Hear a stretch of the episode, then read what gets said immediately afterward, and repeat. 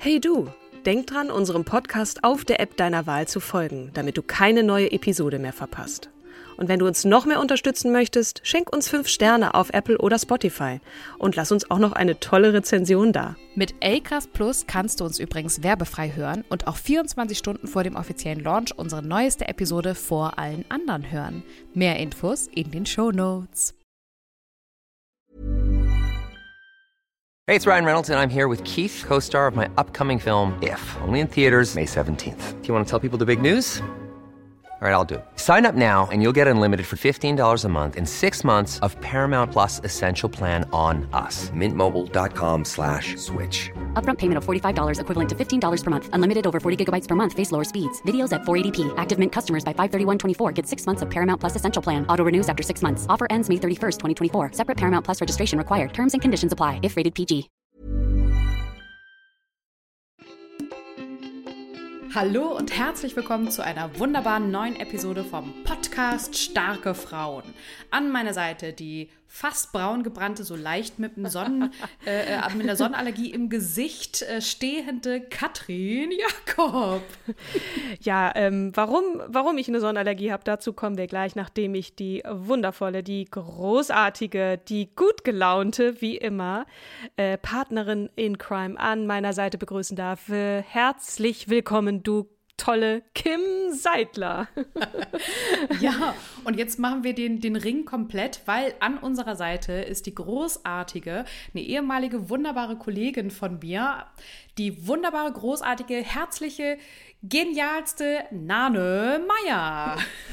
Vielen Dank. Sehr nett, äh, hier bei euch zu sein so viele großartige Frauen. Äh, das, das Adjektiv wird heute zu unserem Liebling, Lieblingsadjektiv, denke ich auch. genau.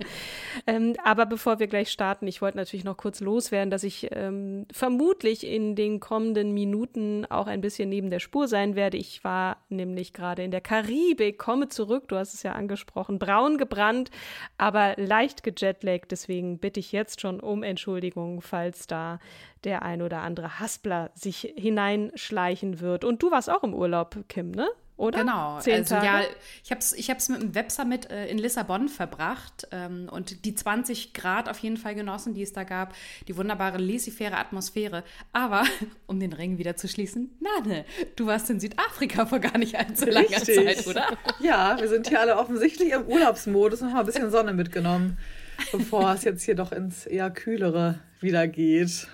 Da kann man doch nochmal auftanken, oder? Ja, Und der Vorteil total. bei Südafrika ist ja, du bist dann, da, da hat man dann keinen Jetlag, aber der Flug ist eben so lang. Insofern. Das stimmt. Natürlich auch eine lange Reise. Ja, gestärkt mit Vitamin D aufgetankt starten wir in diese Woche nicht nur, sondern auch in diese Folge. Da freue ich mich schon sehr drauf. Liebe Nane, wir haben dich eingeladen, nicht nur weil du eine alte Kollegin bist, beziehungsweise wir im gleichen Konzern gearbeitet haben, so viel. Wir haben ja bezüglich deines Podcasts immer mal wieder miteinander zu tun gehabt, ähm, sondern weil wir auch finden, dass du eine beachtliche Karriere in der Medienindustrie vorzuweisen hast und die ja auch noch weiter vorantreibst. Da wird ja noch einiges bestimmt zu berichten sein. Vielleicht kommst du einfach in ein paar Jahren nochmal wieder und bringst dann den neuen Status quo mit. Wer weiß. Auf jeden Fall interessiert unsere Community sehr ähm, mehr von dir und auch deinem bisherigen Weg zu erfahren. Und wir starten bei unserem Podcast eigentlich immer in der Kindheit und würden gern von dir wissen, wie du aufgewachsen bist und was dich so auch in der Kindheit geprägt hat. Ja, ja, wie bin ich aufgewachsen? Also ich wohne jetzt seit, oh, ich glaube, es sind zwölf oder dreizehn Jahre schon in Hamburg. Äh, aufgewachsen bin ich aber in Bielefeld ein beschauliches äh, Städtchen in Nordrhein-Westfalen. Ähm, dort lebt meine Familie teilweise auch noch und äh, deswegen bin ich auch immer wieder da. Aber ich kann wirklich sagen, dass ich eine sehr, sehr schöne Kindheit hatte.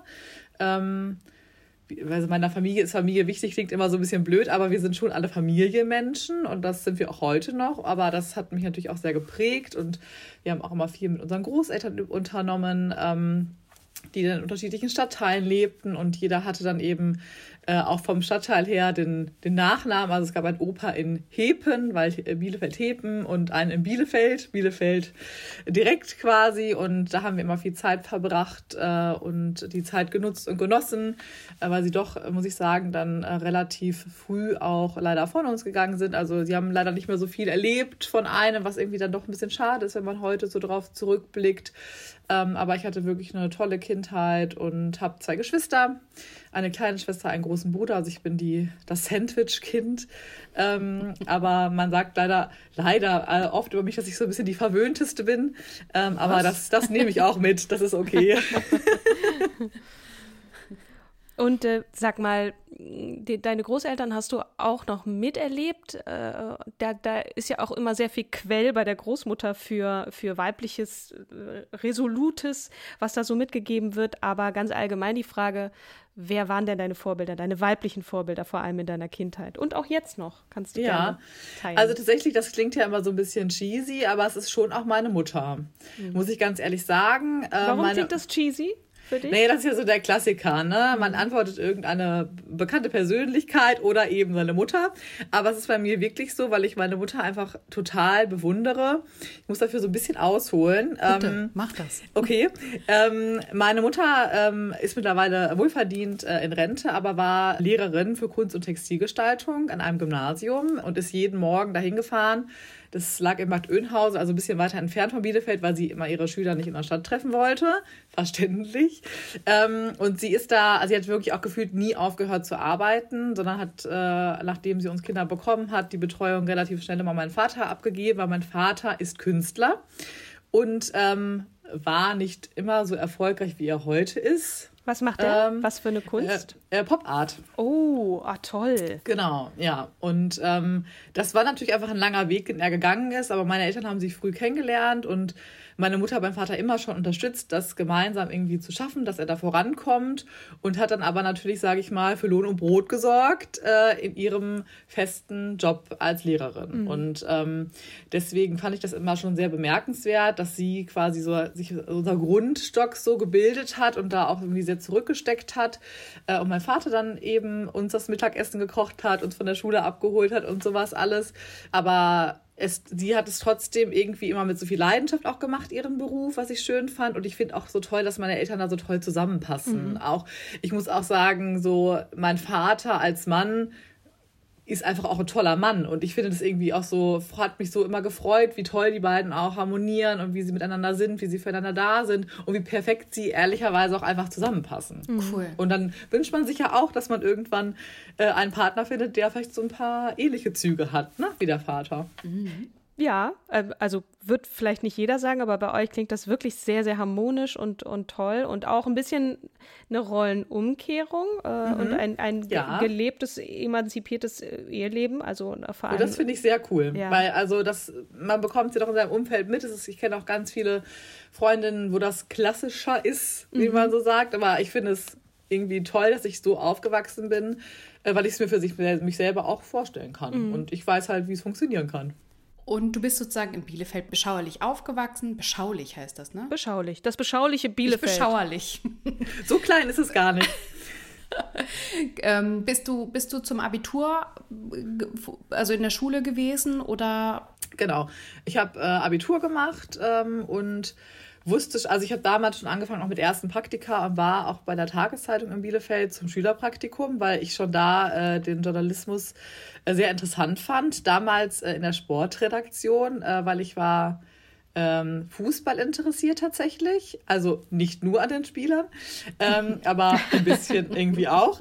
Ähm, an genau. den Trainern. Heute wurde ja bekannt, dass es die erste weibliche Trainerin gibt von einem Männerfußballverein. Äh, Grüße gehen raus nach Berlin. Es ist eine Entwicklung, da hätte man damals ehrlicherweise noch nicht mit gerechnet. Ja. Ähm, genau, und äh, so fing das schon so ein bisschen an und ich habe äh, dann auch relativ, ja, sofort eigentlich nach dem Abi auch meinen Plan gehabt, was ich gerne machen möchte. Ähm, und hatte eben einen Studiengang gefunden, Modejournalismus und Medienkommunikation an der AMD, den ich irgendwie perfekt fand, weil ich war dann doch vom Sport wieder ein bisschen weg, als ich merke, die haben da alle Sport studiert und ich bin jetzt nicht die sportlichste Person, wenn man das so sagen kann. Mhm. Und äh, zweiter Wunsch war so ein bisschen also Journalismus und Modedesign fand ich sehr spannend. Wo, wo kommt äh, die, das Fable für Modedesign her? Also irgendwie kam das auch tatsächlich so ein bisschen durch meinen Vater. Ähm, mein Vater durch seine Affinität einfach natürlich diese ganze Kunstgeschichte, viel Ästhetik. Und meine Eltern haben mich sehr früh mitgenommen. Es gibt in Bielefeld eine Fachhochschule, ähm, wo auch Modedesign unterrichtet wird und die sind auch also relativ angesehen. Und die haben mich relativ früh mitgenommen auf diese Ausstellungen von den Jahresabschlüssen, auf die Modenschauen und ich fand das total faszinierend und toll. Und es hat sich einfach so entwickelt für mich. Ne? Ich, mein Vater ist auch jemand, der selber auch sehr modisch ist, meine Mutter auch. Ähm, und mein Vater lässt sich eben auch in der Popart natürlich sehr viel davon auch inspirieren. Und das hat man einfach sehr früh dann auch so mitbekommen und fand man natürlich irgendwie spannend als junges Mädchen. Ähm, hat natürlich auch jeden Trend drauf und runter mitgetragen, äh, den es gerade so gab und versucht, die Miss Sixty Jeans doch noch zum Geburtstag zu bekommen, auch äh, wenn die Eltern mir dachten, oh ey, 90 D-Mark oder was das damals war für diese hässliche Hose, muss das denn sein? Äh, aber man wollte es ja doch irgendwie haben und ähm, durch diese Begleitung immer diese Modenschauen sich anzugucken und die Fachhochschule auch so nah zu erleben, fand ich das wahnsinnig spannend musste mir aber leider eingestehen, dass ich das künstlerische Talent in Form von Zeichnen jetzt nicht unbedingt von meinem Vater geerbt habe, was ja doch auch relevant dafür ist. Dann habe ich einen Nähkurs gemacht und musste auch da leider feststellen, das wird nichts mit uns. und ähm, fand dann irgendwie diesen, diese Mischung aus Journalismus und Mode perfekt. Mhm. Also da dachte ich so, okay, das ist einfach, das ist ja mein Studiengang. Das ist aber natürlich ein Privatstudium und das ist natürlich auch teuer. Und da haben meine Eltern dann gesagt, auch wenn sie mir sehr viel Freiheit gelassen haben in meiner Jobwahl, was mein Vater natürlich auch irgendwie musste als Künstler, haben sie gesagt, okay, la, lass es doch erstmal ein bisschen ausprobieren. Und ich habe auch selber gesagt, finde ich eine gute Idee und habe dann erstmal Praktika nach dem Abi gemacht. Mhm. Ähm, und tatsächlich, witzigerweise, war mein erstes Praktikum dann in der Brigitte Print Redaktion in der Mode. Mhm. Ähm, und da habe ich dann äh, gearbeitet, das klassische Praktikum. Damals war es natürlich auch wahnsinnig viel noch mit, Redak äh, mit ähm, Produktionen und so weiter. Da hat man total viel mitbekommen und das fand ich natürlich total spannend und faszinierend. Ähm, ich war dann auch noch bei einer Modedesignerin. Ich war bei der La Viva. Ähm, mhm. Damals saßen die noch in Bertelsmann Gütersloh, nämlich auch, also da auch schon Bertelsmann näher. Also irgendwie hatte ich schon immer so eine kleine Richtung. Ähm, und genau, zuletzt war ich dann äh, tatsächlich auch bei Burda und habe bei der L ein längeres Praktikum gemacht. Und da hat man dann, dann schon so wirklich so diese ganze Luft geschnuppert und ähm, je nach Redaktion konnte man tatsächlich auch relativ viel machen. Und da war ich mir dann schon sicher, das kann ich mir wirklich vorstellen zu machen und habe mich dann parallel schon für das Studium beworben. Ah, ähm, nah an der Produktion. Magst du Produktion vielleicht noch mal ein bisschen ausführen, was du genau mit der Produktion meinst? Also du meinst bestimmt nicht die Printproduktion, sondern nee. wie ein Heft produziert wird, ne?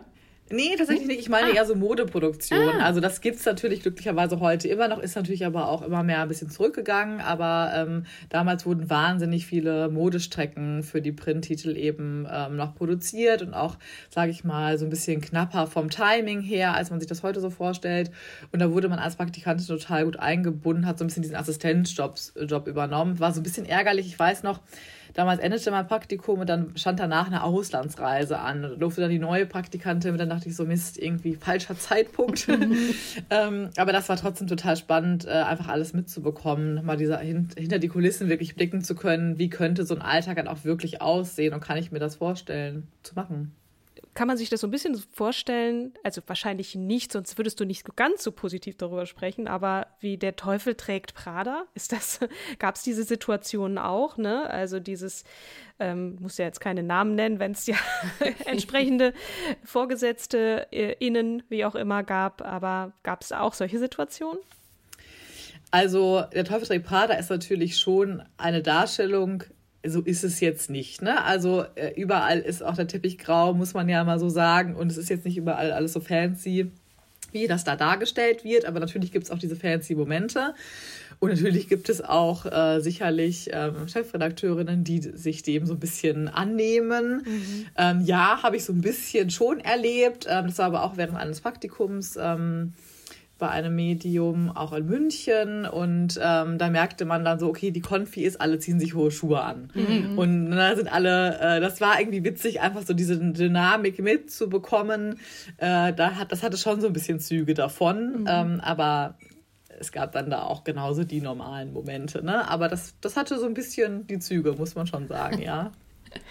Und wie bist du vorgegangen mit dem Privatstudium? Also hast du vorher dir das Geld zusammengespart? Hast du ein Darlehen bei deinen Eltern aufgenommen, bei der Bank? Wie, oder bist, hast du angerufen und gesagt, ich bin pleite, aber ich möchte gerne das Studium? Was gibt es für Möglichkeiten? Was, was hast du gemacht? Dafür gibt es dafür leider zu viele Bewerber, mhm. dass man sowas machen könnte. Ähm, nee, tatsächlich hatte ich das Glück, dass äh, mein Vater äh, mir das ermöglicht hat, äh, mich da zu unterstützen mit dem Studium und mir das quasi finanziert hat. Ähm, und das Leben in Hamburg habe ich mir dann halt einfach selber finanziert äh, durch Nebenjobs. Also vom äh, Bekleidungsgeschäft über schon dann auch erste ähm, Geschichten im Online-Journalismus bei Magazinen und so weiter. Das war immer eine, ja, so ein wilder Mix, dass man sich so ganz gut über Wasser halten konnte. Und das war aber auch unser Commitment. Also er unterstützt mich da, aber natürlich muss ich auch meinen Teil dazu beitragen. Und das ähm, ist natürlich eine super privilegierte Situation. Das ist mir auch total bewusst. Dafür bin ich auch sehr dankbar, aber trotzdem bin ich auch froh, dass es nicht hieß, hier ist äh, irgendwie all mein Geld, äh, du kannst jetzt irgendwie sorgenfrei davon auch noch nebenbei leben so und Hamburg genießen, fand ich schon gut, selbst wenn es vielleicht die Möglichkeit gegeben hätte, dass äh, meine Eltern auch so eine gewisse Grenze gesetzt haben. Äh, das finde ich irgendwie so in der Erziehung dann auch doch wichtig und sinnvoll und auch im Nachhinein sehr gut. Absolut. Also was die Selbstwirksamkeit angeht, ne, finde ich, finde ich auch, wenn man selber auch was geschaffen hat und dann nicht nur, ich meine, ein Studium an sich ist auch schon anstrengend genug, aber dass man trotzdem noch so ein bisschen ähm, dazu verdienen muss, äh, auch gezwungen ist dazu. Mhm. Und während des Studiums, was sind so deine Key Learnings durch das Studium gewesen? Also mir hat das Studium grundsätzlich äh, gut gefallen. Damals war tatsächlich der Bereich Online-Journalismus, wenn ich da jetzt zurückblickend drauf gucke, natürlich irgendwie noch so sehr vage. Ich glaube, es gab auch ehrlicherweise zu dem Zeitpunkt noch nicht so die extremen Experten auf dem Thema einfach. Da würde ich heute so sagen, oh Gott, also das hatte nichts jetzt mit der Realität zu tun. Äh, aber man muss, schon sagen, dass es dort wirklich gute Dozenten gibt, die vor allem auch die Textarbeit wahnsinnig gut mit einem machen. Da habe ich mich wahnsinnig entwickelt und es hat auch total viel Spaß gemacht. Und das ist natürlich auch schön dann zu sehen, wenn man sich dann auch Noten kann man gar nicht mehr so dran denken, aber es gab ja Noten dafür, selbstverständlich, dass man sich dann da auch irgendwie entwickelt hat und hochgearbeitet hat. Ähm, das war natürlich irgendwie dann auch schön zu sehen. Ähm, und es war auch generell sehr praxisnah, was mir auch gut gefallen hat. Also man hat auch selber dann eben produziert, ob jetzt Video- oder Fotostrecken. Ähm, neben natürlich der Textarbeit, man hat auch Marketing, PR-Tools gelernt. Also alles, was man doch irgendwie dann anwenden kann. Aber klar, also die Praxis und der Arbeitsalltag der kann einem da nicht beigebracht werden. Ne? Also das muss man schon nochmal klar sagen. Und deswegen finde ich es eben auch so wichtig, auch dann immer zu gucken, dass man ein Praktikum macht, was für einen Sinn macht in der Zeit und um das halt gut zu verknüpfen und auch um natürlich seine Kontakte irgendwie aufrechtzuerhalten oder sich zu entwickeln, was die Kontakte angeht, weil die helfen dir am Ende des Tages dann schon, äh, mhm. irgendwann auch einen Job zu finden. Absolut. Hast du noch was anderes neben, des, äh, neben der Praktika gemacht, um Kontakt oder dein Netzwerk zu erweitern oder aufzubauen? Ähm, also ich habe tatsächlich einfach auch immer versucht, äh, auch wenn die Praktika lange schon her waren, die Kontakte immer noch zu halten auch. Ne? Ob man sich jetzt mal wieder auf einen Kaffee getroffen hat oder einfach mal wieder angestupst hat. Ne? Bin übrigens noch da und vielleicht bald fertig im Studium oder oder. Das Praktikum, das zweite, was ich gemacht habe, hat sich auch aus dem Praktikum bei der L ergeben. Dann war ich bei der InStyle. Also das hat sich auch so, so gut gefügt. Hatte auch schon direkt gesagt, ach, ich wäre daran interessiert. Im Studium muss ich auch noch mal eins machen. Dass man da einfach immer so ein bisschen im Austausch geblieben ist. Und ähm, ich habe dann, wie gesagt, auch, also ich habe bei Online-Shops zum Beispiel gearbeitet oder auch in einem Bekleidungsgeschäft, habe aber auch angefangen nebenbei bei einem Online-Magazin. Das gibt es mittlerweile leider gar nicht mehr. Ich glaube, die waren ein bisschen früh dran. Die hatten eigentlich ein gutes Konzept. Das hieß Infamous und war auch so ein bisschen, eigentlich so ein bisschen wie so eine Install Online. Mhm so vom Ding her, auch sehr starlastig und so, also irgendwie auch mein Ding.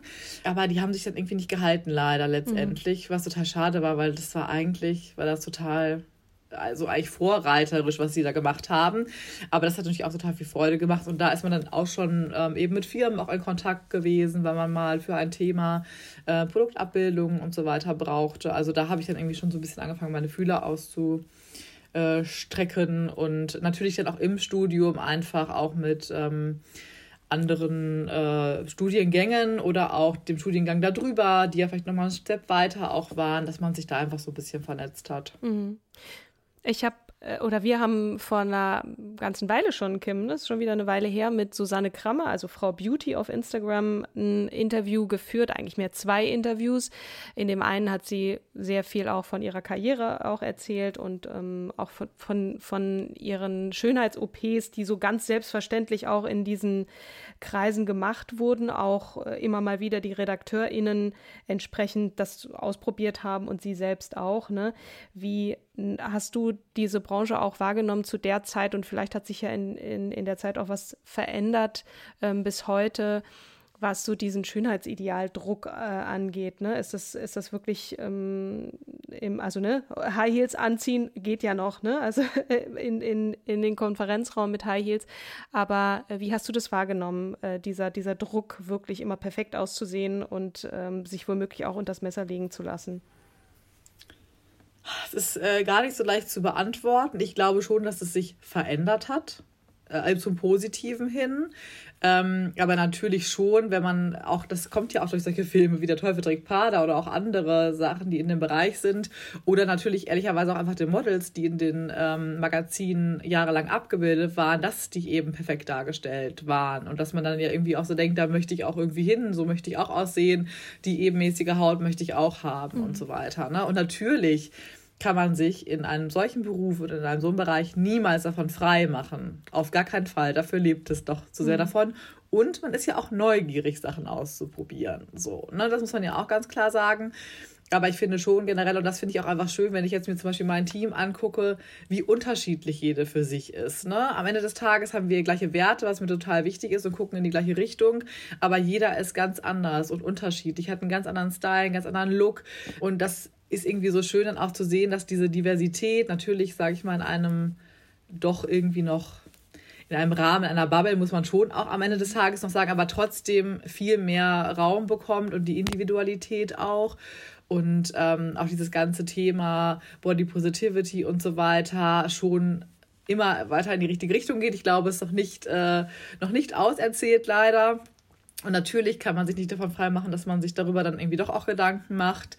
Und man kommt ja auch leider oft wieder an den Punkt. Ne? Also wenn wir zum Beispiel eine Kooperation mit einem Kunden haben und der ähm, stellt dann Samples zur Verfügung, die sind immer noch in 36. Mhm. Ne? So, das ist halt, das ist halt dann der Punkt, wo du denkst, okay, dann kann es halt doch nur die eine Kollegin machen. Das ist natürlich so ein Punkt, der ist irgendwie schade, das entwickelt sich in der Branche, aber ist halt leider noch lange nicht da, wo man es so gerne hätte.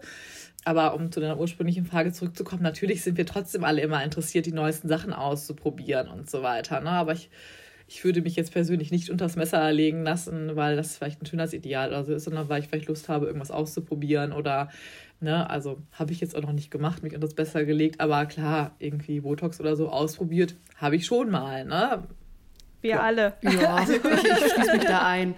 Vor allen Dingen, weil ich habe manchmal auch Migräne äh, und da hilft Botox so gut. Ja. jedes Mal sitze ich dann beim, äh, beim Arzt und sage so, kann ich das jetzt äh, äh, eigentlich der Krankenkasse einreichen? Und dann meint er, ja, da müssen Sie aber ein psychologisches Gutachten haben und dann halt, ne, und okay, mhm. alles klar. Aber ich wollte nochmal zurückspringen, Nane, zu deinem ersten Vollzeitjob. Ähm, wo war der?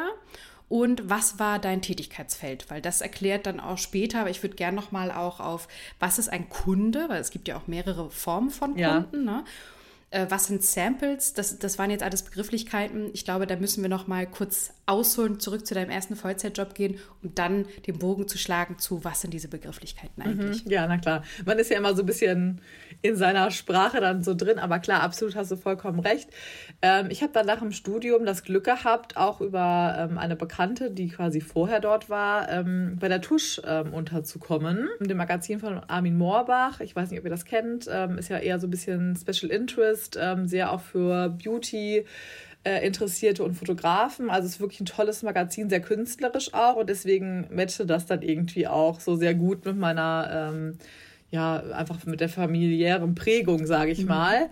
Genau, und da war ich dann Beauty-Redakteurin. Ähm, das habe ich so anderthalb, zwei Jahre gemacht. Es war halt ein super kleines Team, was für mich also es war dann schon noch so ein bisschen ins kalte Wasser rein. So viel man auch kennengelernt hatte, war natürlich die Redaktion, in der man vorher war, doch eher größer aufgestellt. Und plötzlich war man alleine dafür verantwortlich. Das war dann schon so, okay, aber gut, kriege ich schon irgendwie hin. Ähm, aber war auch, glaube ich, das Allerbeste. Als erster Job, weil sonst hat man natürlich so viel Verantwortung und so viele, die Vielfältigkeit der Aufgaben am Anfang jetzt eigentlich nicht. Ne? Also man startet sonst ja vielleicht eher klassisch mit einem Volontariat oder auch einer Assistenz ähm, und irgendwie hat es sich dann halt gleich so ergeben, was ich natürlich dann dankend angenommen habe. War auch eine Herausforderung, muss ich sagen, aber war natürlich für mich irgendwie selber so dann doch die beste Schule. Glaube ich, ja. Ja, vor allen Dingen auch in allen späteren Jobs kennst du die Komplexität äh, der Abläufe. Ne? Also weil du im kleinen Team natürlich viel, viel mehr Aufgaben abdecken musst, entlang der Wertschöpfungskette, aber auch im, äh, im, im gesamten Kosmos der, der Aufgaben. Spannend. Da warst du wie lange? Ähm, ich, es waren so anderthalb Jahre, glaube ich, mhm. ungefähr, genau. Und dann? Ja. Und dann, ähm, ja, wie sagt man das jetzt, äh, dass es nicht äh, ungünstig klingt, irgendwie war ich nicht mehr so happy. Äh, weil es ist natürlich dieses kleine Team und ich hatte schon immer irgendwie vor, dass ich vorankommen möchte oder mich entwickeln möchte. Und das war natürlich sehr absehbar dort. Ne? Man, also ich war ja für den Bereich dann schon alleine verantwortlich. Ähm, und das hat mir auch wahnsinnig viel Spaß gemacht. Aber es war mir dann manchmal auch so ein bisschen zu künstlerisch, sage ich mal, weil also es war wirklich immer alles sehr oberkreativ und sehr besonders und das war auch irgendwie toll. Wir haben Print und Digital da beides quasi gemacht, natürlich noch in einem ganz anderen Rhythmus, als man es heute macht. Ähm, aber das Printheft erschien auch nur zweimal im Jahr. Das heißt, man hat immer so darauf hingearbeitet, dann wirklich diese Bibel hinterher in der Hand zu haben. Das war auch wahnsinnig toll. Aber mir war ja klar, es wird halt jetzt nicht mehr ähm, großartig weitergehen können. Und ich hatte auch noch mal Lust, irgendwie was anderes zu machen. Und habe dann aber auch ähm, gesagt, okay, gut, wir bleiben irgendwie zusammen. Und ich habe noch frei weitergearbeitet und habe tatsächlich das Freie ausprobiert. Mhm. Ähm, und hatte eben dann äh, sowohl bei der Tusche noch Auftraggeber, habe dann auch wieder für Online-Shops gearbeitet, habe auch ein kleines ähm, eigenes Projekt angeschubst. Aber ich habe relativ schnell gemerkt, dass mir das irgendwie total total fehlt, im Team zu arbeiten und auch irgendwie dann doch so einen ja, geregelteren Alltag zu haben. Ich bin dann doch die Person, die dann doch eher die klassische Angestellte ist. Mhm. Ähm, und das habe ich dann auch relativ schnell gemerkt. Und dann, ähm, ja, habe ich damals die Stellenanzeige von gala.de war es, äh, als Online-Redakteurin gesehen und ja, dann ging der Weg voran. ich glaube auch, dann bist der Austausch du im Konzern gelandet, in einem riesengroßen genau. Unternehmen. Ne? Entschuldige, Katrin, was? Das alleine schreiben und alleine sein. Ich meine, Beauty lebt ja auch von der Interaktion, ne? also von sich austauschen. Welche Erfahrung hast du damit gemacht? Ich meine, viele andere Jobs auch, aber trotzdem, es ist ja, es ist ja eigentlich nicht im, im kleinen Kämmerlein schreiben, sondern dann bist du ja wirklich in ein riesengroßes Team gekommen. So, genau, das wollte ich eigentlich nur kommentieren. Gala.de, das ist die, die, genau, also www.gala.de, das ist sozusagen die Plattform zum passenden Printheft. Wie sind die Redaktionen dort aufgestellt? Also haben die miteinander gearbeitet oder war das eher im Silo, Print für Print und online für online? Wie, wie können die ZuhörerInnen sich das vorstellen?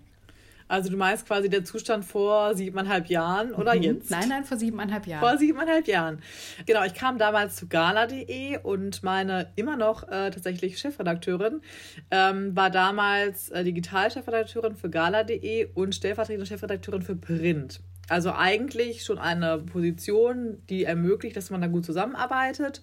Und ähm, es hat auch ganz gut funktioniert, aber es war schon so ein bisschen für sich weil auch Gala.de damals noch so, die waren nicht mehr im Aufbau, aber natürlich nicht auf dem heutigen Niveau waren, ne, sondern eher wirklich auch da in dem Moment, als ich kam, das war auch damals eine neue Stelle, also Aufbau war in dem Moment ähm, tatsächlich. Und dann ging das ehrlicherweise eher so ein bisschen erstmal auseinander, weil jeder für sich so ein bisschen gucken musste.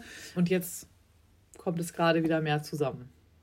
So würde ich das sagen. Print, glaube ich, auch für die ZuhörerInnen spannend, muss ja bestimmte Zeichen erfüllen. Online bist du ja auch ein Stück weit freier wenn, ne, was die Zeichenanzahl angeht oder auch, ähm, es muss ja gematcht werden mit den Werbungtreibenden. Das ist ja einmal äh, ein zweiseitiger Markt. Du hast einmal die Kioskkunden oder Kundinnen, sage ich jetzt mal, die das Heft kaufen und dann aber die Werbungtreibenden, die ja in dem Heft bestimmte Anzeigen kaufen. Und das muss ja zusammengebracht werden, dann darf es eine bestimmte Seitenanzahl nicht überschreiten. Du hast halt immer vier Seiten ne, für, für ein Blatt, was du halt in der, in der Mitte knickst, Vorder-, Rück-, Vorder-, Rückseite. Und das muss ja bedruckt werden. Und dann muss der Chefredakteur oder die stellvertretende Chefredakteurin entscheiden, so, machen wir jetzt noch ein Blättle dazu oder lassen wir es halt bei dieser Seitenanzahl? Ne? Und das ist beim Online-Bereich ja doch deutlich freier. Absolut. Da hat man natürlich theoretisch unbegrenzten Platz, wobei unsere Systeme dann auch irgendwann äh, wahrscheinlich rebellieren würden. Nein, aber das ist ja mittlerweile alles ähm, anders aufgestellt. Und natürlich ist es einfach auch tagesaktueller. Ne? Also eine Gala zum Beispiel ist ja schon ein Wochentitel, was ja relativ häufig ist, ne? also von der Erscheinung her äh, im Printbereich. Äh, trotzdem kann es nicht tagesaktuell sein, das ist ja ganz klar. Mhm. Ähm, und das kann man natürlich dann digital wiederum abbilden. Deswegen ergänzt es sich einfach auch ehrlicherweise so schön. Und da sind natürlich die Zielgruppen auch teilweise etwas andere. Ne? Also es gibt auch natürlich Überschneidungen, aber tendenziell ist natürlich online immer ein wenig jünger und auch die Protagonisten sind andere. Ne? Also da bedient man sich natürlich auch an entsprechend jüngeren Prominenten oder Prominenten, die in TV-Shows äh, unterwegs sind. Und da hat man halt dann auch nicht immer das Match mit drin. Ne? Und da muss man einfach schauen, wer passt für welchen Kanal. Ähm, ich glaube heute noch mehr denn je, weil es gibt mittlerweile auch Influencer, die können auch in Gala Print stattfinden, weil sie einfach mittlerweile einen Star-Faktor entwickelt mhm. haben. Und das ist ja auch etwas, das entwickelt sich immer weiter und wird es sich auch immer weiter entwickeln. Aber so hat irgendwie auch jeder Kanal einfach absolut seine Berechtigung und man muss einfach eben gucken, wo nutzt man dann die Synergien. Mhm. Und mh, mm, am Anfang, also wie, wie haben sich deine Aufgaben weiterentwickelt? Also du bist gestartet vor siebeneinhalb Jahren erstmal in eine Position, da gab es eine ungefähre Vorstellung von, deinem, von deinen Aufgaben. Entsprach die ausgeschriebene Stelle eigentlich dem, was du dann auch gemacht hast oder musste das stark nachjustiert werden? Also tatsächlich damals war äh, eine Online-Redakteurstelle ausgeschrieben äh, im Bereich News. Und dann war ich froh, als sich im Gespräch ergab, dass sie auch jemanden für Mode Beauty suchten, weil ich dann dachte, ja, es passt natürlich noch etwas besser, wenn wir ehrlich sind. Und darüber war ich dann auch sehr froh, natürlich, ne? Weil klar, das, äh, das lag mir natürlich thematisch irgendwie näher. Andererseits, manchmal muss man ja auch einen Umweg gehen, um dann vielleicht in seinem Bereich zu landen. Haben wir viele Beispiele im, bei uns in der Redaktion, wo Leute erstmal gestartet sind und dann haben sie sich aber noch anders entwickelt ähm, oder in andere Themenbereiche. Genau, aber eigentlich entsprach das schon der Stellenanzeige, kann ich nicht anders sagen. Es war natürlich erstmal, sage ich mal, ein Redaktionsjob. Das heißt, man hat Daily Doing, aktuelle Themen gemacht, ähm, bei Gala mit Star Factor eben, die dann auf Mode-Beauty-Themen einzahlten. Genau, also das, das kann ich schon so bestätigen. Mhm. Du wolltest dich ja auch entwickeln. Ne? Du hast ja gesagt, du bist äh, in den Konzern gegangen, um dort dich zu entwickeln. Hattest du denn auch Mentoren und Mentorinnen, die dich da gepusht haben? Du bist ja nun heute in der Position, da kommen wir ja gleich noch dazu, die ja durchaus ein, einer Führungskraft entspricht. ähm, deswegen ähm, die Frage nochmal nach den Mentoren und den UnterstützerInnen, die du hattest. Ja, also tatsächlich meine jetzige Chefredakteurin äh, hat mich damals ja auch eingestellt. Sie war damals auch gar nicht so lange da. Ähm, und es gab relativ schnell, ich glaube nach so einem halben, dreiviertel Jahr, die Situation, dass äh, die Ressortleitung Mode Beauty damals gegangen ist. Und da dachte ich, ja, du bist erst kurz hier, Nade, du bist nicht entfristet. Aber ganz ehrlich, wenn du jetzt nicht deine Hand hebst, wann dann? Ne?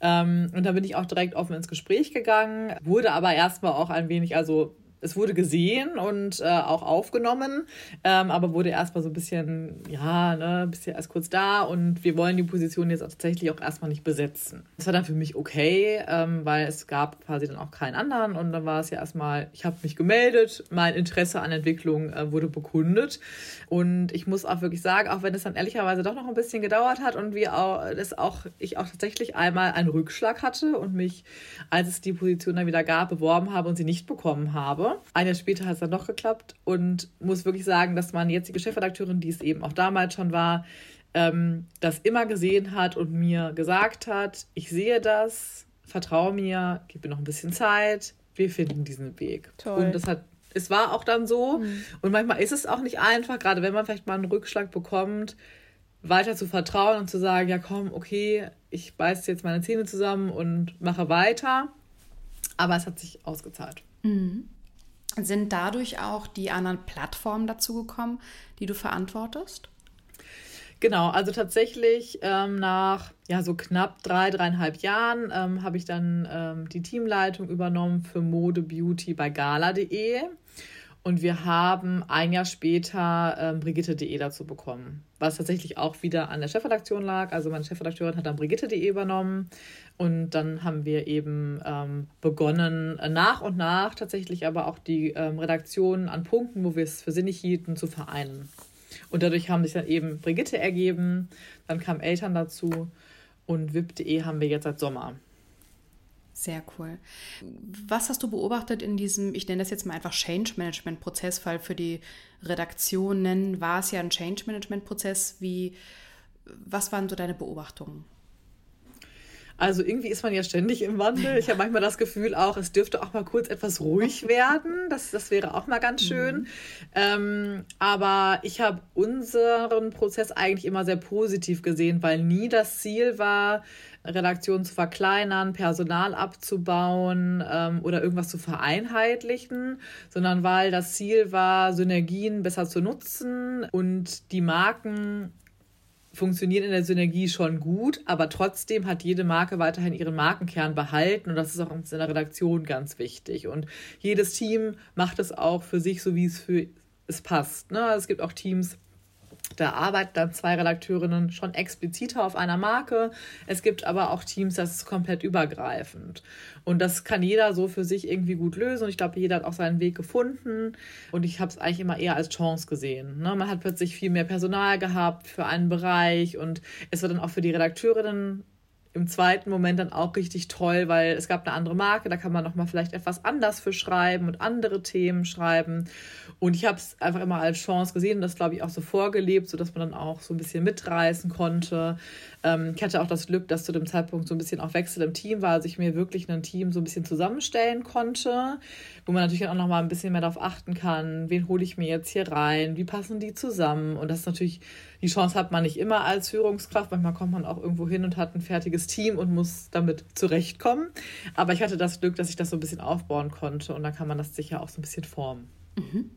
Wie wurdest du Führungskraft, wenn ich das kurz noch dann fragen darf? Also ja. wurdest du vorbereitet ähm, durch ein Nachwuchsführungskräfteprogramm oder wie, wie, wie bist du reingerutscht? Ich hatte das ja eben einmal angedeutet, es gab diese Position dann länger nicht, dann wurde sie wieder besetzt, ähm, extern, aber auch mit einer Kollegin, die früher auch schon bei uns war. Also eigentlich auch schön, dass Leute auch bei uns zurückkommen, auch wenn ich die Position in dem Moment gerne gehabt hätte. Ähm, aber das war natürlich irgendwie ein ganz wichtiger und entscheidender Moment auch. Und das sagt auch meine Chefin heute immer noch, dass ich das wahnsinnig gut gemacht habe in diesem Moment. Ich hätte natürlich auch sagen können, Du blockst. Ich gehe, ich habe keine Lust mehr, ich mache nicht mehr als nötig.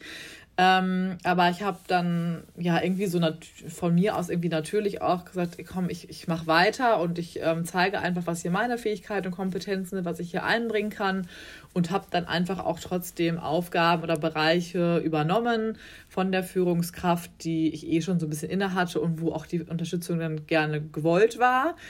Und ähm, das Schöne war dann, dass ähm, die Person sich ein Jahr später weiterentwickeln konnte und dann die andere Position, sage ich mal, für mich frei wurde. Wir haben, wie gesagt, ich habe immer schon mal so ein bisschen was übernommen, was in die Richtung ging.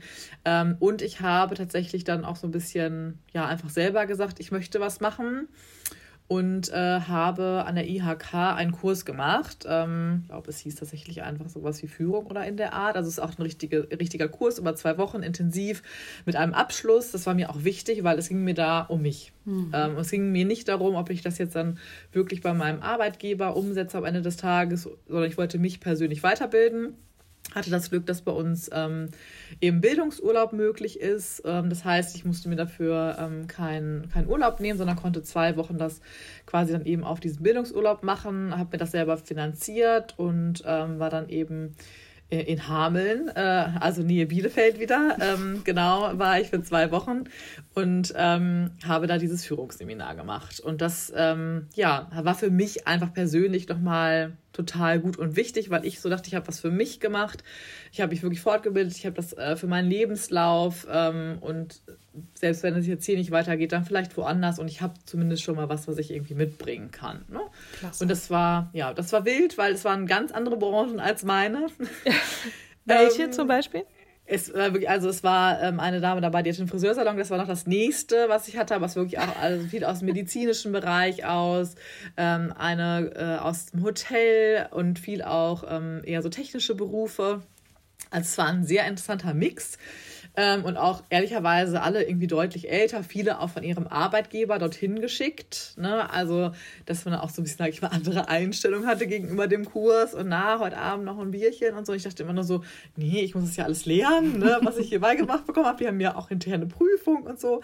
Ähm, aber das war irgendwie trotzdem irgendwie spannend, ne? sich da auszutauschen und da einfach für sich selber mal was zu tun. Ja, und ich glaube, bei dir war es auch die Kombi aus Eigeninitiative zeigen, ja, und ähm, selber etwas tun, diesen Kurs zu machen für dich persönlich, weil du wolltest dich entwickeln, das hast du ja auch äh, eingangs schon gesagt. Und das andere war aber auch dieses Vertrauen, ja, ähm, offensichtlich, was du auch in deine Chefin hattest, weil sie sagte, vertrau mir, ich sehe das mhm. und das wird sich auszahlen und diesen, diesen, dieses Durchhaltevermögen zu haben und in der Zeit sich nicht zurückzulehnen und wirklich sich komplett darauf zu vertrauen, sondern eben auch zu sagen, wenn das hier nicht weitergeht, dann gehe ich halt woanders hin. Ne? Du bist jetzt stellvertretende Chefredakteurin. Wir hatten den Titel, glaube ich, noch gar nicht gesagt, ne? Und Head of Beauty und Fashion. Head of Beauty and Fashion der Online-Plattform gala.de vip.de, brigitte.de, eltern.de. Ja. Habe ich das korrekt wiedergegeben, Nane? Ja, es halt heißt wip.de. Aber ansonsten hast du alles korrekt wiedergegeben, äh, was quasi nicht äh, da ähm, offiziell drin ist, aber ich leite auch noch unseren Instagram-Bereich, also das Instagram-Team. Das haben wir damals bei mir bei Mode Beauty angedockt. Genau, also vielfältige Aufgaben. Und du hast ja auch einen eigenen Podcast gehabt. Ne? Du bist ja sozusagen auch insofern noch eine Kollegin von uns. Richtig, äh, ja. Mit dem Namen Glossip, der Gala Beauty Podcast, äh, zusammen mit Lara Golombek. Und mhm. äh, was war dir an dem Pod oder was war euch an dem Podcast wichtig? Ja, also erstmal war das natürlich, also tatsächlich war es, wie, es überall dann so war, wir brauchen irgendwie mal einen Podcast so ungefähr. Ähm, dann haben wir öfter mal an, an Konzepten gearbeitet und äh, Beauty wurde erst nicht so gesehen. Dann hieß es, ja, Beauty, das muss man doch sehen und anfassen und erleben. Wie wollt ihr das denn rüberbringen? Ähm, aber wir haben dann irgendwie doch nochmal für das Konzept gekämpft und dann, dann wurde es irgendwie doch angenommen. Dann äh, tatsächlich war das dann auch Anfang von Corona, dass wir gedacht haben, wir bräuchten jetzt wirklich mal ein Audioformat. Das ist gerade sehr gefragt. Mhm. Und dann haben wir gesagt, okay, komm, wir stampfen das jetzt wirklich einfach aus dem Boden. Ähm, und habe mit Lara da einfach eine tolle Partnerin auch gefunden, die ich damals tatsächlich, als ich Teamlead wurde, nämlich auch einstellen durfte. Also Lara war eine äh, meiner, meiner ersten selbst eingestellten Redakteurinnen dann quasi und ähm, das hat sich irgendwie auch total schön entwickelt alles. Und also uns war natürlich einmal wichtig, wirklich ganz klassisch über Beauty zu reden. Ne? Also ist, der Beauty-Podcast-Bereich war zu dem Zeitpunkt noch nicht groß. Ähm, also wir haben die Nische auch so ein bisschen gesehen und fanden das einfach spannend. Ähm, und es ging uns aber natürlich nicht nur darum, über Trends zu reden, ähm, über die neuesten Treatments und was weiß ich nicht alles, sondern wir wollten auch wirklich einmal mit spannenden Persönlichkeiten über ihre ganz persönlichen Beauty Secrets sprechen. Ähm, natürlich dann schon auch mal über was, über Inhaltsstoffe, ohne jetzt zu belehrend zu sein. Also wir wollten unterhalten, aber auch so ein bisschen, dass jeder ein bisschen was mitnehmen kann danach, ne? was gelernt hat irgendwie über Beauty. Aber klar, eine Marke wie Gala ist Eskapismus und das wollten wir damit mit dem Podcast natürlich am Ende des Tages auch. Und ähm, der Star-Faktor, weil wir ja auch relativ viele Stars dann auch zu Gast hatten, durfte natürlich auch nicht fehlen. Und äh, wenn sie da noch ein bisschen was Persönliches ausgeplaudert haben, umso besser. Und wollt ihr ihn fortsetzen? Weil im Moment ist er ja erstmal, geht er nicht weiter, aber. Genau, tatsächlich äh, pausiert der aktuell und auch ehrlicherweise so ein bisschen auf unbestimmte Zeit. Also ich habe das Projekt jetzt noch nicht begraben, aber ähm, es ist natürlich so, dass man sich nach einer Zeit einfach mal Projekte nochmal anguckt und guckt, wie sind aktuell die Kapazitäten auf dem Thema. Und das war dann einfach ehrlicherweise irgendwann so ein bisschen schwierig. Ähm, man auch durch die wachsenden Aufgaben, auch Lara hat dann irgendwann eine neue Position eingenommen war es dann doch irgendwann so ein bisschen so, dass es gefühlt eher so ein bisschen Privatvergnügen wurde von der Zeit her, was natürlich dann auch nicht sein soll. Mhm. Und dann haben wir uns einfach in die Augen geguckt und gesagt, meine Chefin sagt immer, kill your darlings. Mhm. Und das war mhm. wirklich mein, mein großer Darling. Also wenn man sowas ja auch selber dann macht, ist es ja auch so ein bisschen das eigene Baby. Ja. Ähm, fiel mir das schon wirklich wahnsinnig schwer, aber ich habe es dann erstmal so hingenommen und Wer weiß. Wer weiß. Vielleicht lassen wir ihn nochmal aufleben. Genau. Wir werden das beobachten. Nana, erzähl nochmal von deinen wachsenden Aufgaben. Du hattest ja auch, äh, ne, ich komme nochmal auf die, die Wörter Kunde und ähm, Gott, das andere Wort habe ich gerade vergessen, was du, äh, Sample, genau. Also, dass so, du ein bisschen mehr ja. von deinen jetzigen Aufgaben berichtest, dass wir mehr reinkommen können und verstehen, was, was, ist, was hat sich geändert. Ne, wir haben jetzt verstanden, ja. wo kommst du her, aber was ist jetzt der Status quo der Aufgaben? Ja, also tatsächlich in der neuen Rolle der stellvertretenden Chefredakteurin entwickelt sich das gerade noch alles. Ne? Ich mache das jetzt seit September und es hat sich, sage ich mal, auch natürlich, man hat schon viele übergreifende Aufgaben gemacht, die so ein bisschen dahin führten. Ähm, aber da, sage ich mal, die Feinjustierung steht noch so ein bisschen an und aus. Auch generell die Strategie aktuell ist ja viel im Wandel. Ähm, aber was ähm, ich auf jeden Fall sagen kann, ist, dass ich natürlich nicht mehr, sage ich mal, so selber aktiv am redaktionellen mitarbeite, mitarbeiten kann Manchmal finde ich es ein bisschen schade, ähm, aber das entwickelt sich natürlich so. Man hat natürlich einfach Personalverantwortung, das heißt, man ist für sein Team zuständig, für alle Orga, die im Hintergrund läuft. Man versucht natürlich trotzdem immer noch so viel wie möglich mitzubekommen, was die, die Themen im Alltag angeht, wobei ich da auch ähm, wirklich eine tolle Stellvertretung habe, die mir so das Inhaltliche sehr abnimmt im Alltag ähm, was ich auch wirklich brauche und was mir auch einfach so sehr hilft. Und es gibt eben natürlich auch noch diesen Punkt, dass man sich mit Kunden, also Firmen trifft. Das heißt, einer Beauty-Marke zum Beispiel, die die Neuheiten präsentieren, äh, damit man natürlich auch diesen Input immer hat. Woher soll man sonst wissen, ne? was, was kommt jetzt neu auf den Markt? Welche Inhaltsstoffe sieht die Industrie?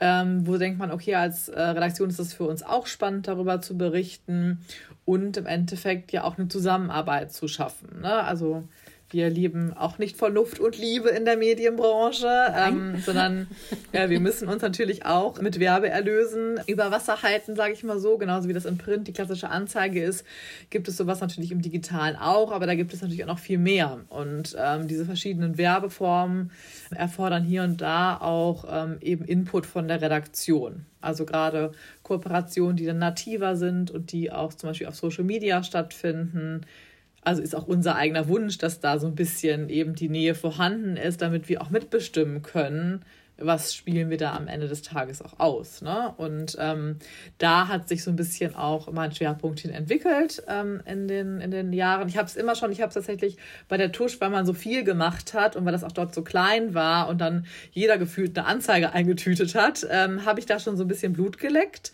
und kam dann auch damals zu Gala und meinte, na, was für Kunden haben wir denn so? Und habe mich alles total interessiert. Und da war das alles noch gar nicht so groß. Da war man froh, wenn man bei Digi von Digitalseite aus bei dem Kunden auch mal mit eingeladen war. Mhm. Das musste sich auch alles erstmal so ein bisschen entwickeln. Aber das ist natürlich mittlerweile ein ganz anderes Level. Und da habe ich mich so ein bisschen drauf spezialisiert, ähm, da eben gemeinsam schöne Sachen zu entwickeln. Cool auch so ein bisschen Geschäftsmodellentwicklung. Ne? Also wie, wie kann man es weiter vorantreiben? Welche Einkommens- äh, Revenue Streams gibt es noch im Markt? Was, was gibt es vielleicht auch äh, in anderen Ländern? Woran kann man sich orientieren? Was wird der nächste Trend werden? Spannend. Definitiv. Mhm. Also gerade äh, aktuell natürlich, wo viel im Umbruch ist, sind das genau eben die Themen. Ne? Also ähm, die klassische Vermarktung gibt es weiterhin und es ist auch wichtig, aber darüber hinaus muss man sich eben auch Gedanken machen, wie können wir ähm, andere Erlösmodelle auch noch äh, mit unseren Marken erzielen. Und genau das ist jetzt das, was so ein bisschen ansteht. Vermisst du das Schreiben manchmal ein bisschen? Weil das ist natürlich sehr, sehr administrativ und so, ne? Aber ja. Also ich mag den Job, so wie er ist, sehr gerne, weil er trotzdem super vielseitig ist. Aber ja, mir fehlt das Schreiben schon manchmal. Aber manchmal packt es mich dann doch. Und klar, die Zeit ähm, muss erstmal dann irgendwie auch da sein. Aber wir haben zum Glück äh, gerade im Mode-Beauty-Bereich auch immer so kleine Testformate, wo wir nochmal eben Neuheiten testen und dann kann man wenigstens mal so einen kleinen Text schreiben. Da freue ich mich dann immer drauf. Oder ich habe zum Beispiel auch, ich habe im März geheiratet und ähm, wie man das dann so macht, äh, als Beauty-Nerd habe ich mich darauf auch intensiv äh, vorbereitet und das habe ich dann tatsächlich mal ähm, heruntergeschrieben. Das hat auch total Spaß gemacht, das irgendwie nochmal so in Textform dann zu bringen. Und da habe ich dann auch gemerkt, eigentlich mache ich es schon auch wirklich gerne. Aber klar, es hat sich halt verändert und ich bin auch happy mit den Aufgaben. Man kann das, ähm, also die Hochzeit hast du unter anderem ja auch äh, dokumentiert und ähm, da fiel mir auf, äh, dein Insta-Handle heißt Beauty Barbie Nane. Wir haben ja. da über, darüber noch gar nicht gesprochen, ob du mit Barbies früher gespielt hast und die möglicherweise auch Inspiration war, ne? Ähm. Ja, äh, klar, ich habe mit Barbies gespielt. Ich habe mit meiner Schwester immer so einen kleinen so ein kleines Barbieland aufgebaut und äh, mein Vater hat uns einen Pferdestall gebaut und alles Mögliche. Also wir hatten, hatten echt coole Sachen. ähm, aber irgendwie, ich, ich weiß auch gar nicht mehr, wann es das erste Mal aufgeploppt ist. Ähm, aber ich habe ja diese Frisur, also ich habe einen Pony, lange blonde Haare und das habe ich schon echt lange. Mhm. Also ich habe, es gibt Kinderfotos, da habe ich diese Frisur und dann als Teenie, klar, wollte man was ausprobieren, dunkles Strähnchen, äh, schräger Pony, kürzer und so weiter. Ich hatte jetzt nie super kurze Haare. Aber dann irgendwann so mit 16 habe ich diese Frisur wieder gemacht und seitdem habe ich die. Mhm. So, das ist jetzt auch schon wieder ein paar Jahre her. Ähm, und natürlich erinnert die an diesen klassischen Look mhm. einer Barbie. Ja. Ne? Es gibt ja dieses eine Foto und das, das ist natürlich genau diese Frisur. Habe ich nicht daran angelehnt, aber hat sich halt so entwickelt. Mhm. Und ja, dann wurde man natürlich vielleicht auch mal so bezeichnet, ohne dass ich das negativ gesehen habe. Und dann habe ich mir da einfach einen Spaß draus gemacht und habe gedacht, komm, irgendwie schöne Alliteration, Beauty Barbie. Mache ich einfach. Ja, das, äh, also wir haben, wir haben ja auch äh, intensiv über nicht nur ähm, die Erfinderin von Barbie uns unterhalten. Kim und ich haben ein, eine Folge äh, über Ruth Handler gemacht und dann nochmal, als der Barbie-Film rauskam, natürlich mhm. über äh, Greta Gerwig gesprochen, als eigentlich ein feministisches Manifest. Insofern ist die Barbie heute sicherlich auch mal in einem anderen Licht zu sehen als einem einfach objektiv äh, schönen, einem äh, ja auch das Schönheitsideal ja oft auch äh, kritisiert, zu Recht bestimmt, ähm, sondern eben auch eine Frau, die Karriere macht. Und das hast du auf jeden Fall auch. Ähm, vielleicht magst du noch mal so ein, zwei Tipps rausgeben. Ist auch wirklich total spannend, was du erzählst, ähm, wie sich deine Position entwickelt hat, wie man vom erst wirklich Schreiben ja dann auch in, in Entwicklung geht. Ähm, wie, wie sind Erlösmodelle? Wie, wie können wir uns als Unternehmen weiterentwickeln, ähm, jetzt unabhängig von dem ähm, Beauty- und Fashion-Bereich, ähm, sind das ja auch unternehmerische Themen, die dich beschäftigen. Was würdest du jungen Frauen raten, die in diese Branche oder sagen wir jetzt einfach mal bei euch, bei dir arbeiten würden? Was ähm, äh, sollen, möchten? Was äh, sollten die mitbringen? Ja, also ich glaube, das hatte ich ja vorhin auch schon mal angedeutet man kann sich natürlich immer Ziele setzen und ich finde es auch immer total gut, dass man ambitioniert ist und auch sagt, hey, ich würde gerne bis da und da das und das erreichen. Aber am Ende des Tages ist es ja auch nicht alles planbar und man muss halt auch gucken, passt das Umfeld, machen alle mit, ne? hat man eine Chefin, die einen fördert und am Ende des Tages wenn zehn gefragt hätten, hey, ich hätte gerne diese Position, hätten es ja nicht zehn bekommen können. Ne? Und ich glaube, da muss man einfach auch mal so ein bisschen ja, natürlich schauen, dass man sich seine Ziele checkt, aber dass man sonst vielleicht auch sagt, hey, dann gehe ich vielleicht auch. Ich habe woanders eine Chance auf eine Position. Es ist natürlich schön für uns zu sehen, wenn Leute dann doch wiederkommen, weil sie merken, da war es doch nicht so schön. Mhm. Hatten wir, wie gesagt, auch ein paar Mal und das ist natürlich auch irgendwie schön zu sehen. Aber klar, ähm, auch jetzt in meiner Position als Chefin, man kann nicht immer jeden weiterentwickeln, aber deswegen rate ich dann auch immer jedem, mach halt auch was für dich. Ne? Mach eben so eine Fortbildung. Guck, was du für dich noch aufbauen kannst. Mhm. Oder willst du nicht doch mal in einen anderen Bereich reinschnuppern? Ist es vielleicht mal Social Media, weil das etwas ist, was sich natürlich auch wahnsinnig weiterentwickelt. Ja. Könnte das was für dich sein? Könnten wir dich da entwickeln? Dass man einfach auch so ein bisschen offen ist, ne? Und auch offen ist, auch mal so ein bisschen out of the box, sagt man ja immer so schön, aber zu denken und auch sich dann einzubringen und auch so ein bisschen versuchen, so ein bisschen, auch wenn das Team 80 Leute hat, trotzdem zu sagen, hey, das hier kann ich richtig gut und deswegen bin ich so ein bisschen unersetzlich und baut sich einfach eine Expertise auf. Ne? Mhm. Ich sag auch meinem Team immer, weil wir natürlich auch auf vielen Themen arbeiten ähm, und auch die natürlich hier und da so ein bisschen diese Nähe ähm, in Richtung Vermarktung und Co. haben irgendwann spezialisier dich. Ne? Mhm. Also, was möchtest du wirklich machen? Möchtest du wirklich schreiben, schreiben, schreiben? Möchtest du schreiben für ein wirklich tagesaktuelles Medium und auch diese Schnelligkeit? Oder hast du auch Lust, eher Themen zu schreiben, die in Richtung Haltung gehen? Also durch unsere Markenvielfalt haben wir natürlich auch die Möglichkeit, ne, dass auch jeder immer mal wieder gucken kann, dass die Aufgaben sich verändern. Es verändert sich sowieso immer genug. Also man denkt, man hat ständig einen neuen Job, obwohl man eigentlich im gleichen Team arbeitet, ähm, weil sich so viel wandelt. Aber ähm, ich finde einfach immer wichtig, dass man auch irgendwann guckt, okay, was ist jetzt wirklich das, worauf ich langfristig arbeiten will, was ist meine Expertise und sich darauf auch zu besinnen, sich da weiterzuentwickeln und auch eben für sich vielleicht Schulungen zu machen. Mhm. Ähm, aber eben auch mal zu sagen, okay, ich mache jetzt hier den Absprung und vielleicht komme ich in ein paar Jahren wieder, dann passt es vielleicht wieder. Das kann ja auch ein Weg sein. Ne? Also genau, aber auch nicht zu verkopft sein und eine Niederlage auch einstecken können. Das ähm, musste ich auch lernen, aber hat mir am Ende genau das gebracht, was ich ja auch schaffen wollte. Daran wächst man ja auch, ne? Also an diesen Niederlagen so, dass man sagt, okay, es klappt nicht Total. jedes Mal. Man muss dann halt auch ein bisschen kämpfen und äh, äh, an der eigenen Marke dann auch arbeiten. Ne? Also genau. ich glaube, sein USP äh, nochmal für sich selber zu schärfen und zu gucken, okay, war es der richtige Weg oder ist das der richtige Weg? Ja, super. Genau. Und natürlich auch gerade in der Branche sich Kontakte aufzubauen. Ne? Also ähm, ob es in andere Redaktionen ist, was sich natürlich ergibt, weil man trifft auf Terminen ja zusammen, aber natürlich auch in Richtung der Marken. Ne? Also es kann ja auch für jemanden spannend sein, der jetzt lange im Mode-Beauty-Redaktionsbereich gearbeitet, doch zu einer Marke zu gehen und da in die PR oder ins Marketing vielleicht sogar in die Produktentwicklung, weil man wahnsinnig viel auch über Produkte weiß. Und ich glaube, sich das immer so ein bisschen auch offen zu halten und einfach die Kontakte auch zu pflegen und zu knüpfen, gerade auch so zu Beginn dieser Karriere quasi, dann, das ist schon wahnsinnig wichtig, weil das hilft dir am Ende des Tages immer.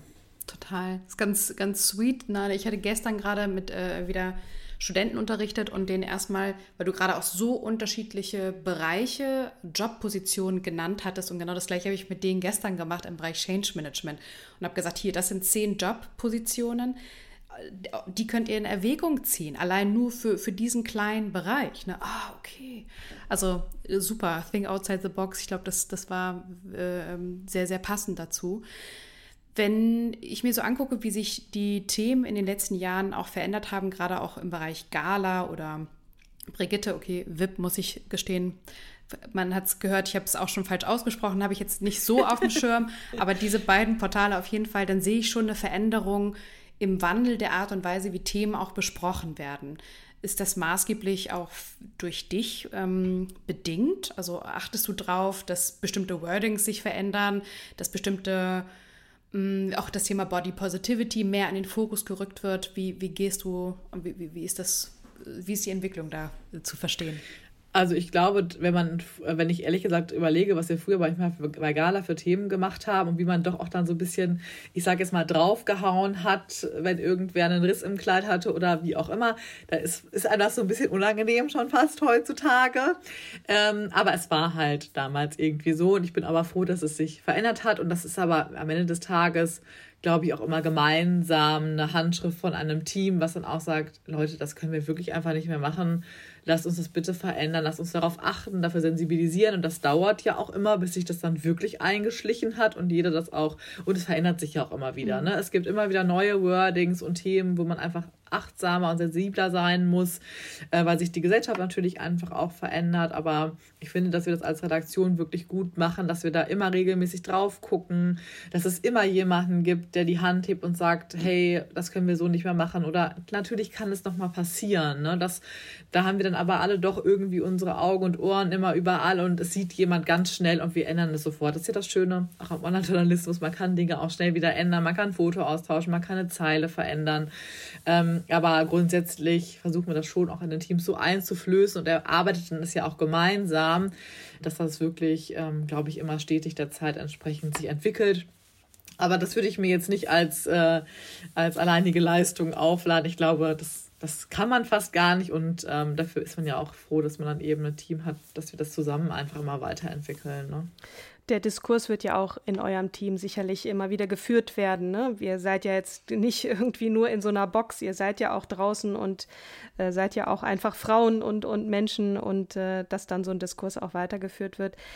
Wir müssen leider so langsam zum Ende kommen. Deswegen, ähm, ich, also ich kann nur erstmal von meiner Seite ähm, Danke sagen für die tollen äh, Insights auch. Also ich habe jetzt zumindest schon mal sehr viel gelernt, weil dieser, diese ich meine, wir sind übrigens alle drei Bertelsmann-Frauen übrigens. Ich habe ich hab bei, bei Bertelsmann in der Musik angefangen, Musikindustrie. Ähm, und das ist aber auch so ein Bereich, ich habe auch mal in Gütersloh an der CD-Presse gestanden, im Blaumann und Stahlkappenschuhen und so. Ähm, aber der Bereich Beauty, Fashion und alles, was, was sozusagen Gruner und Jahr betrifft, äh, relativ wenig mit zu tun gehabt. Deswegen danke auch für diese Einblicke und äh, in das Teilen deines Werdegangs. Und äh, ich habe die Familie wirklich in, in Bielefeld, ähm, ähm, die Stadt, durch die ich immer durchfahre, wenn ich zu meiner Familie fahre, nämlich äh, vor Augen. Und ähm, ja, kann nur Danke sagen fürs Teilen, liebe Nane. Und wir sind natürlich, ich bin auf jeden Fall gespannt, was von dir noch so kommt und ob wir uns nicht mal persönlich kennenlernen. Das fände ich sehr schön. Ja. Würde ich mich auch sehr freuen. Vielen Dank. auch von meiner Seite nochmal ein ganz herzliches Dankeschön, dass du bei uns hier im Podcast Starke Frauen warst. Und ich glaube, es ist sehr deutlich geworden, warum wir dich eingeladen haben, zu diesem Interview deinen Werdegang zu präsentieren ähm, als starke Frau, die sich für ihre eigenen Themen und auch Ziele, Zielsetzungen einsetzt. Meine Stimme ist schon ein bisschen belegt. Wir haben nämlich schon spät abends hier. genau. Ja, also ganz, ganz lieben Dank, Nana. Das, das war wunderbar und richtig toll. Und ich glaube, dass unsere ZuhörerInnen auch sehr viel von dir lernen konnten und können. Das freut mich sehr. Vielen Dank nochmal für die Einladung. Hat sehr viel Spaß gemacht, auch mal Gast zu sein in einem Podcast. Ja, sehr gern. Genau, ja. Dann würde ich sagen, weisen wir noch einmal für unsere ZuhörerInnen auf die nächste Episode hin. Wir Wer Katrin und ich denn? sprechen über Angelina Jolie sprechen wir uh. nächste, nächste Episode. Seid auf jeden Fall gespannt. Ich würde sagen, wir sagen Dankeschön und äh, bis zum nächsten Mal. Ne? Bis zum nächsten Mal. Bleibt gesund und ich freue mich auf nächste Woche. Bis dann. Tschüss. Tschüss.